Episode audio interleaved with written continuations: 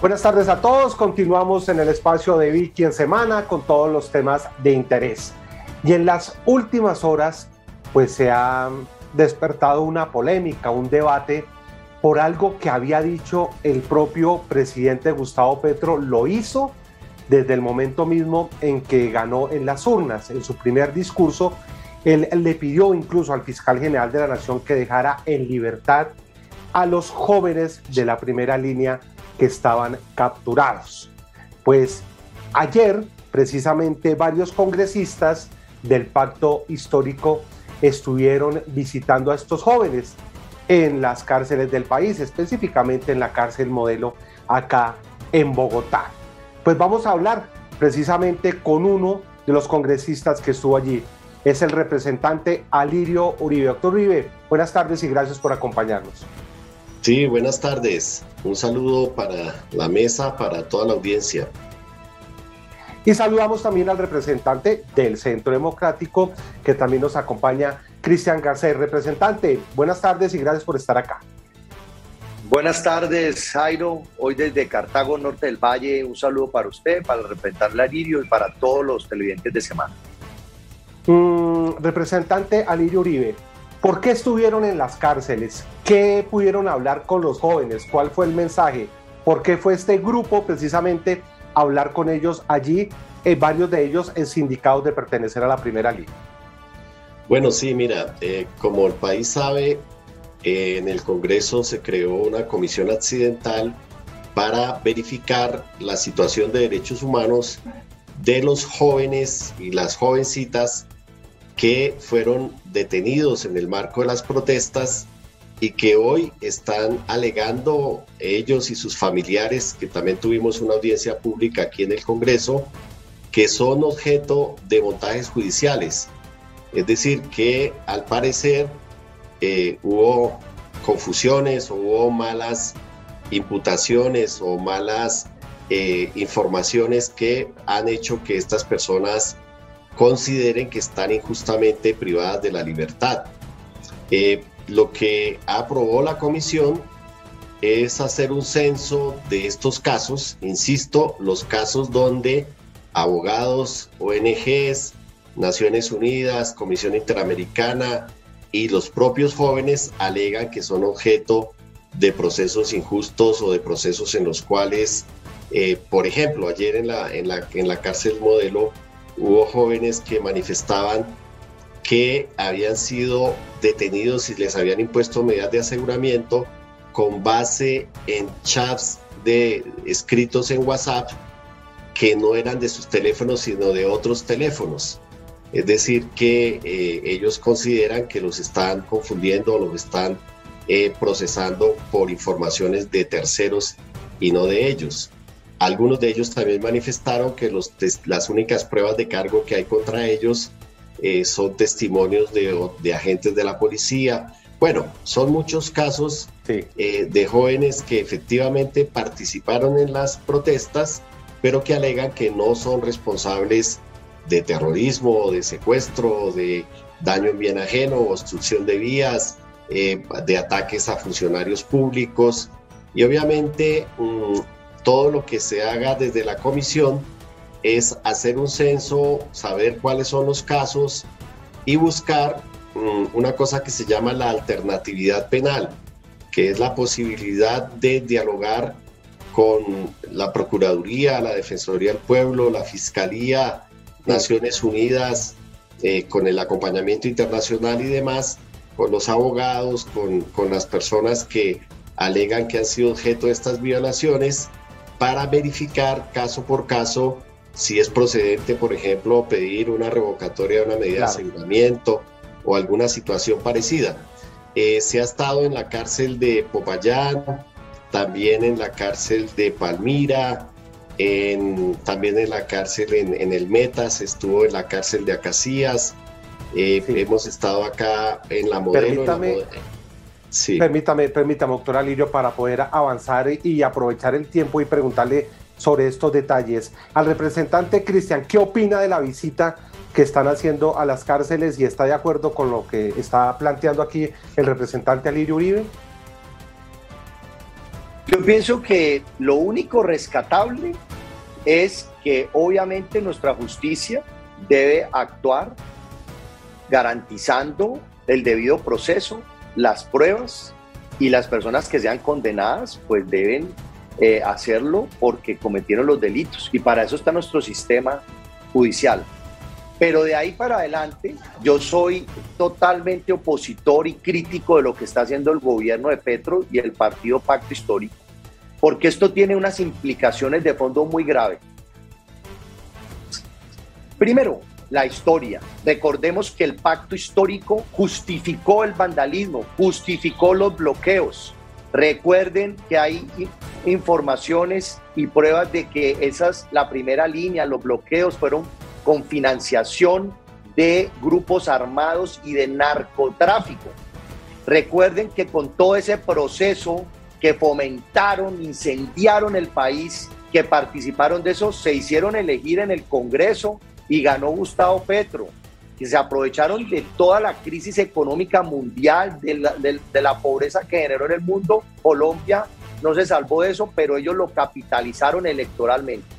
Ahora que muchos de ellos son sus aliados políticos que están en las cárceles porque han sido capturados en fragancia, o sea, hay pruebas, testimonios, grabaciones, una serie de situaciones donde nuestra justicia está luchando para que se respete la ley, la constitución, para que todo el que comete un delito responda ante la justicia, están ellos entonces buscando que sean liberados estas personas que han sido eh, capturadas. Entonces aquí hay un tema político gravísimo, donde además se está violando la separación de los poderes en Colombia. El Congreso no tiene por qué estar pidiéndole a la justicia que suelte, que libere personas eh, cuando deben tener, debe haber un debido proceso. Y segundo, pues el presidente Petro desde que se posesionó empezó a mandar mensajes buscando que los liberaran a ellos. También hay algo importante, ONGs, todo esto, pues muchas de esas ONGs son ONGs de izquierda, ONGs que están aliadas a nivel internacional. Eso hace parte de la toma del socialismo en el mundo. Esto es una realidad eh, y aquí lo que nosotros tenemos que exigir es que se deje a la justicia actuar, no se permita que se eh, afecten los procedimientos y se intimide desde el Congreso a los fiscales y a los jueces que están en los casos. Tenemos jueces, perdón, tenemos fiscales que han tenido que ser separados de sus cargos por las amenazas de los de la primera línea. Eh, un caso, el, la fiscal que logró la captura de los de la primera línea de Bugalagrande en, y Andalucía en el Valle del Cauca, eh, en este momento tuvo que irse del departamento perseguida y amenazada ella y su familia. Aquí estamos entonces frente a grupos criminales y, yo lamento que hayan congresistas y un gobierno que está buscando eh, liberarlos. Claro que sí, por favor, Alirio. No, yo, yo con lo único que estoy de acuerdo con el representante del Centro Democrático es que tuvimos el peor gobierno cuatro años que se llamó el presidente Iván Duque, que hubo más de 20 mil movilizaciones en 850 municipios, que el 98% de las movilizaciones fueron pacíficas y que efectivamente por ese mal gobierno fue que Petro llegó como presidente de la República, fue como el pacto histórico llegó a las curules no fue por delincuentes, no fue por quemar nada. Eso es una afirmación demasiado irresponsable por parte del Centro Democrático. Nosotros estamos haciendo una verificación por unas denuncias de jóvenes que consideran que han sido detenidos arbitrariamente, que han manipulado y obviamente cualquier decisión que se produzca para producir una escarcelación y demás va a pasar por la fiscalía y va a pasar por los jueces. No es cierto que las primeras líneas sean guerrillas urbanas, como lo han dicho los miembros del Centro Democrático, y no hay, hoy, no hay un solo joven de las primeras líneas condenados. Si hablamos en estricto sentido, toda persona se presume inocente hasta que no se produzca una condena. Los jóvenes han ido recuperando las libertades precisamente porque la Fiscalía al no tener pruebas, evidencias, testimonios y demás, no han hecho las formulaciones de cargo para llevarlos a juicio. Entonces, eh, yo insisto, las personas que sean responsables, donde hayan pruebas, donde eh, pues eh, se, hayan presentado esos, esos delitos, pues tienen que ser sancionadas. Pero estoy hablando es de los casos en los cuales los jóvenes consideran que son inocentes y que están siendo procesados injustificadamente. Naciones Unidas lo dijo, lo dijo la Comisión Interamericana. La Corte Suprema en la tutela de septiembre del año 2020 también dijo que en el gobierno, en la policía, había hecho capturas masivas para reprimir la protesta social. Entonces, y esto no ha pasado solo en Colombia, en, en Chile Ah, tuvieron que hacer una ley de amnistía para inocentes por todos los jóvenes que estaban siendo encarcelados en el marco de las protestas. Entonces, eh, yo respeto las posiciones diversas, pero nosotros no estamos amenazando jueces ni fiscales ni nada de eso, todo lo contrario. Nosotros apoyamos el Poder Judicial y todas las decisiones que se tomen en estos casos van a pasar por jueces de control de garantías y por autoridades judiciales. Lo que hay que entender es que en Colombia existe un derecho humano fundamental que se llama la libertad de expresión, de movilización, el derecho a la protesta, que en este gobierno seguramente lo va a ejercer el centro democrático y que hay que garantizarles ese derecho a disentir, a no estar de acuerdo con el gobierno del presidente Gustavo Petro y que nosotros no vamos a hacer lo que hicieron ellos, salir a asesinar los jóvenes, a mutilarlos, a sacarles los ojos, a violar a las manifestantes. Nosotros vamos a proteger ese derecho fundamental de no estar de acuerdo con el gobierno y de salir a las calles a manifestarse. Estando Perdón, pero este yo sí quiero que... Sí. Sí, adelante, eh, doctor. perdón, pero un momento, eh, representante, ¿puede repetir? Usted, hizo, usted dice que nosotros salimos a violar, a matar asesinar jóvenes, nosotros quiénes? Explique por su favor. Gobierno, su gobierno, el presidente ah, Iván Duque ordenó sacar las policías a las calles a reprimir las protestas, sacó un decreto para decirle al ejército que fuera a disolver el ejército las manifestaciones, decreto que fue suspendido y que no fue aplicado ni siquiera por los militares. Ustedes hicieron eso. Bueno, ahí, ahí es ustedes, es, ellos, de, ellos primero que todo, yo soy su partido, su partido, primero que todo, yo soy congresista. No, no, no, pero es violaron los derechos humanos, mataron los jóvenes. el mundo entero vio la narrativa, matando esa los jóvenes. Narrativa, y ustedes eran el gobierno y ustedes tienen que responder esa por Esa es la narrativa que usan constantemente, la narrativa que usaron con la cual incendiaron el país, llevaron a los jóvenes a enfrentar el SMAT, a generar toda esta muerte y destrucción que hubo y siguen con esa, con esa misma narrativa. Confunden, por ejemplo, la protesta social, no lo diferencian de vandalismo, de incendiar policías, de matar policías. Eso no lo, no, lo confunden, lo enredan para esa narrativa. Hemos estado y ahora de acuerdo con asesinar policías. A los que generaron los asesinatos. Dicho que hay que quemar los porque yo quiero explicar una cosa. En la gran, gran, gran, gran mayoría de los jóvenes que salieron a protestar están en sus casas, están estudiando o siguen desempleados. Les, prometieron que van a vivir sabroso, vamos a ver si lo cumplen. Pero los, los, los 130 aproximadamente que están siendo investigados, fueron capturados, esos tienen un proceso judicial que, que hoy quieren buscar violentar desde el Congreso de la República y desde la Presidencia de la República. Yo quiero recordarle al representante Alirio o que nos diga quién responde por todos los daños económicos y por todas las muertes de los que generaron vandalismo. Porque cuando uno ve un CAI de la policía, un CAI es una, una edificación inmóvil y la van y la atacan y la queman y los policías que estaban ahí, que no eran del SMAT, estaban quietos en el CAI y que les echaron candela y que algunos de esos murieron ¿Quién responde por ellos? No, es cierto, los que murieron fueron los jóvenes. Empiezan a mandar unos mensajes no, es cierto como, que si, murieron como si la primera línea hubieran sido unos angelitos que no hubiera pasado eh, absolutamente nada. Yo les quiero recordar eh, porque no, no olvidemos lo que pasó. En la vía Cali-Yumbo, uno de los policías fue agredido por jóvenes apuñalado 35 veces hasta que perdió la vida. En el paso del comercio, donde había un punto de resistencia de la, de la primera línea, un policía desapareció y apareció tirado en el Cauca, muerto y, con eh, muestras de que fue eh, torturado. Esos eh, ¿Cuántos bienes públicos y privados fueron descuidados? Eso no puede ser protesta. Eso no es protesta. Y yo quiero además decirles una cosa, ¿Quién responde por los 200 mil empleos que se perdieron en el Valle del Cauca por el, por, la, por el secuestro que hubo de varias ciudades?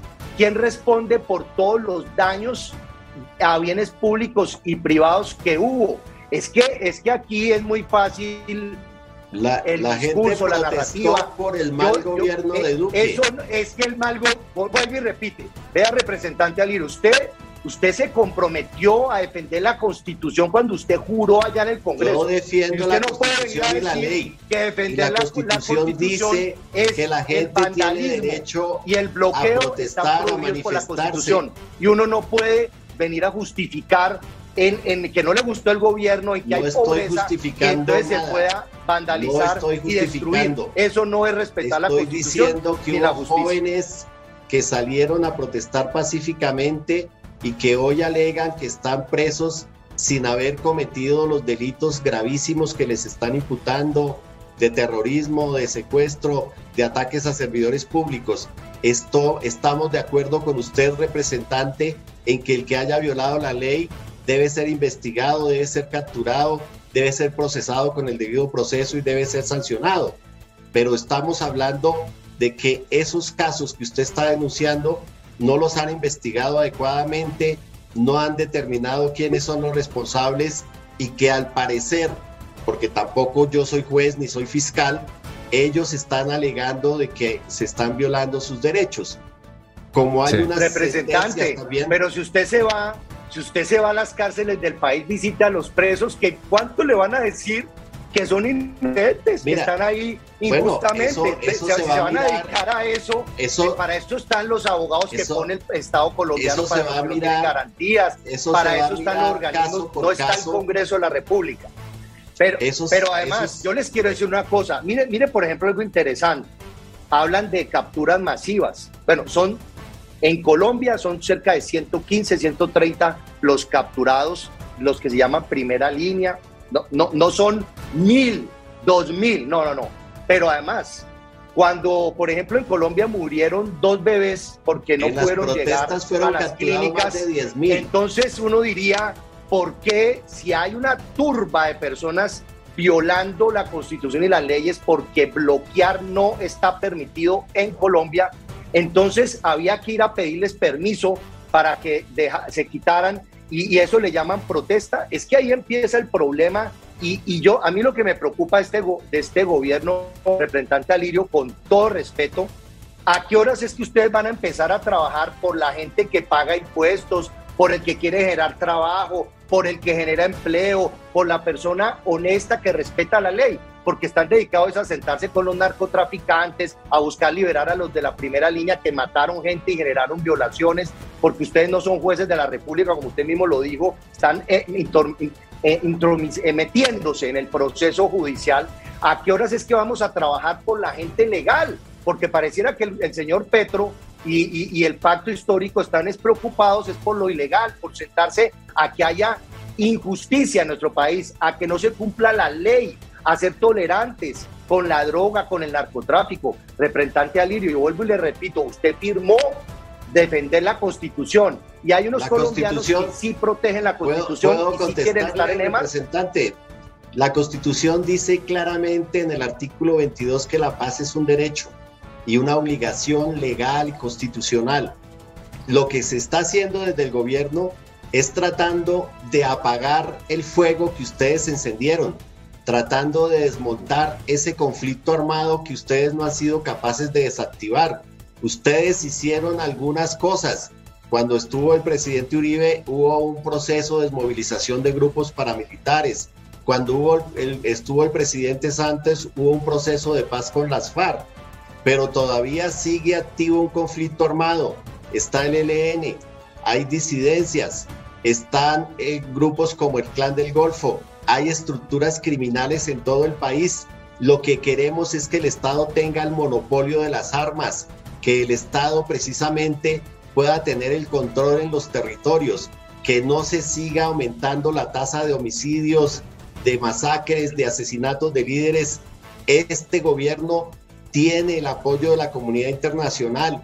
Esta semana en Naciones Unidas se dijo que apoyaban la política del presidente Gustavo Petro para tratar de buscar la paz en Colombia, para cambiar esa política antidrogas, que esa guerra contra las drogas ha sido un fracaso. En el gobierno del presidente Duque, lo único que se hizo con la guerra contra las drogas fue aumentar la violencia y se siguieron sacando cientos, miles de toneladas por lo menos 4 mil toneladas de cocaína en esos cuatro años en los Estados Unidos. Reconozcan que ustedes han fracasado, que ustedes no le han dado seguridad al país, que se ha profundizado el conflicto. Denos la oportunidad a un gobierno que llega con otro enfoque a tratar de construir una sociedad en paz, que los jóvenes no se sigan muriendo ni como policías, ni como guerrilleros, ni como paramilitares, ni como miembros de bandas criminales. Sí. Pero eso es otro debate, representante, que lo podemos hacer en otra ocasión. Sí, porque usted tiene razón porque ese es otro debate, cómo van a hacer la paz total ¿Cómo van a hacer la paz total manteniendo las matas de coca y marihuana? Eso todavía no lo eh, entiende, pero eso es otro debate, doctor Garcés. es otro debate. Doctor Uribe, usted tiene razón en que por supuesto ustedes ahora son gobierno y, y es más, están cumpliendo una promesa de campaña. Esto lo dijeron durante la campaña presidencial. No es extraño. Quiero plantearles el debate sobre el mensaje que se está enviando, eh, porque uno lee por ahí y dice que hay mensajes que podrían ser equivocados porque ya ustedes son gobierno, doctor Uribe. Vemos un ministro del Interior, Alfonso Prada, eh, llamando a la movilización social eh, para sacar adelante la reforma tributaria e impulsando la movilización social que incluso en algún momento puede ser en contra del presidente Gustavo Petro. Y vemos el trabajo que ustedes están haciendo en las cárceles. El mensaje no sería que, eh, por supuesto, quienes quieren infiltrar a quienes tienen todo el derecho de protestar, pues eh, pueden estar tranquilos, pueden, quienes lo hacen pueden delinquir, pueden romper, pueden alterar el orden público y van a quedar, no sé, un indulto, excarcelación. Doctor Uribe, ¿qué piensa usted sobre quienes dicen esto? Bueno, mira, este gobierno no está llamando al desorden ni está llamando a que la gente salga a las calles. Este gobierno lo que está diciéndole a la gente es que participe. Hoy se empezó la primera audiencia eh, eh, eh, territorial en Turbaco y estas audiencias se van a seguir haciendo en todo el país para recoger las necesidades de la gente, para recoger las propuestas de la gente, para hacer un plan nacional de desarrollo participativo. Y por supuesto que el gobierno está llamando a que se apoye una reforma tributaria progresiva. En ningún momento estamos llamando a la gente a que bloquee las calles o a que salga a atacar a los policías eh, yo creo que hay que ser serios porque realmente aquí lo que se le está diciendo a la gente es participe, la queremos escuchar y obviamente queremos que, eh, pues que haya paz, que haya convivencia, que la gente pueda ser escuchada para que precisamente no se vaya a protestar contra el gobierno. Y creo que es legítimo pues que, que la gente que votó por nosotros, pero también la gente que no votó por nosotros, participe en esos debates. Aquí nos entregaron un gobierno, eh, nos entregaron un país en crisis, nos entregaron un país con problemas como el tema de la tasa de la gasolina, bueno, muchos líos, un déficit fiscal de más de 89 billones de pesos y este gobierno lo que quiere es tratar de encontrar soluciones y vamos a tratar de hacerlo escuchando a la gente, escuchando a los sectores. Si nosotros hacemos una reforma a la salud Vamos a escuchar a los usuarios de la salud, a las EPS, a las IPS, a los académicos, a los expertos. Yo creo que lo que está haciendo este gobierno es llamando a la que la gente participe, a que la gente haga propuestas y vamos a ver si ojalá esos diálogos sí sean realmente vinculantes y que muchas de estas propuestas puedan ser incorporadas en el plan de desarrollo. No estamos llamando al desorden, estamos llamando al contrario, a que esas agendas sociales que no han sido atendidas en gobiernos anteriores este gobierno está dispuesto a atenderlas. Doctor Garcés, ¿y qué opina usted sobre los mensajes que se podrían enviar? Los mensajes que está mandando este gobierno de Gustavo Petro pueden llevarnos a la anarquía, al caos, inclusive a una guerra civil. Doy algunos ejemplos. Incentivaron las invasiones en el Cauca. Ya estamos en 11 departamentos que, con invasiones. Este problema lo han escalado ellos con el cuento de que cuando alguien invade debe sentarse a dialogar, inclusive con el propietario de la tierra, con títulos, con derechos que, que, no están en duda. Entonces están generando una narrativa y unos comportamientos, inclusive generan un cambio en nuestra cultura, donde al delincuente se le dan todas las garantías, mientras que a la persona honesta que cumple la ley debe aguantarse al criminal, extorsionándolo, matándolo, invadiéndolo, y como pasó con la primera línea, acabando con los negocios, destruyendo todo y generando el, el caos. El, el, fíjense que los diálogos con los narcos es otro ejemplo. Nunca pensamos en Colombia, por más de que ha sido un país productor de coca, que nos iban a sentar a hablar con narcotraficantes que se reunieron en campaña en, la, en las cárceles con extraditables y que ahora estén hablando de parar la extradición. Aquí ya son varios los casos donde se, se, está buscando doblegar el Estado colombiano y no sabemos realmente hacia dónde nos llevan, porque las relaciones son con el gobierno venezolano, con el gobierno de Nicaragua, gobiernos antidemocráticos, gobiernos que han dañado la economía de esos, de esos países. Yo lo único que digo es que hay que prender las alarmas. Nosotros vamos a estar haciéndole oposición al gobierno, generando el debate de las cifras. Dicen que les entregamos quebrado el, el, el, el, Estado, pero resulta que el presupuesto que le radicó Duque, que se está aprobando en el Congreso, tenía 40 billones más para el próximo año de lo que se está ejecutando este año, y les acabamos de aprobar una adición presupuestal de 14 billones adicionales para hacer inversión social, pero dicen que no hay plata y que estamos quebrados y que las finanzas son un desastre. Y cuando estamos en plena reactivación económica, que a mí es lo que me preocupa de todo esto, Hoy hay un tejido empresarial, desde microempresarios hasta grandes industriales, tratando de salir adelante. La economía está creciendo. Y al gobierno nacional sentándose con los narcos, tratando de liberar a los de la primera línea que crearon igual de problemas que en la pandemia en términos de pobreza y además están generando incertidumbres con la reforma tributaria que menos mal no se la vamos a aprobar como se la, presentaron al Congreso porque hubieran acabado la inversión nacional y extranjera y el empleo en nuestro país. Déjeme volvemos. hay que tener cuidado en lo que está pasando en Colombia. Sí, déjeme volvemos al tema, al tema de las cárceles, eh, doctor Alirio.